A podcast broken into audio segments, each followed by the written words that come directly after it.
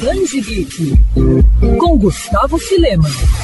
A Comic Con Experience 2022 chegou ao fim, mas durante o evento grandes novidades foram anunciadas por diferentes selos e empresas para o próximo ano. Um dos destaques do festival foi o painel da JBC, nome que faz parte da história dos mangás no Brasil. E os fãs já podem se preparar para grandes lançamentos em 2023 por parte da editora. Entre eles está Os Cavaleiros do Zodíaco, Saint Seiya Final Edition, uma nova compilação da série. Desta vez a coleção inclui três novos capítulos publicados pelo autor em formato de minissérie, além de novas capas e ilustrações. Outro destaque é o livro comemorativo dos 20 anos de Fullmetal Alchemist, que traz histórias inéditas, escritas e ilustradas por Hiromu Arakawa, além de ilustrações criadas pela autora para diferentes mídias. Mas o que mais chamou a atenção foi Astro Boy, obra que mudou a história dos mangás e animes. Criação do deus do mangá Osamu Tezuka, o mangá foi originalmente publicado em capítulos na revista Shonen, no Japão, entre 52 e 68, e foi compilado em 23 volumes. Com a JBC, o quadrinho de ficção científica, que narra a história do robô Astro, vai ter uma nova coleção a partir do ano que vem.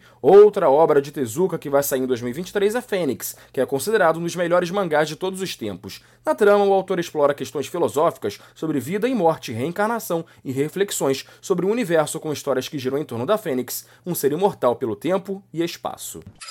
Quer ouvir essa coluna novamente? É só procurar nas plataformas de streaming de áudio. Conheça mais dos podcasts da Mandirinhos FM Rio.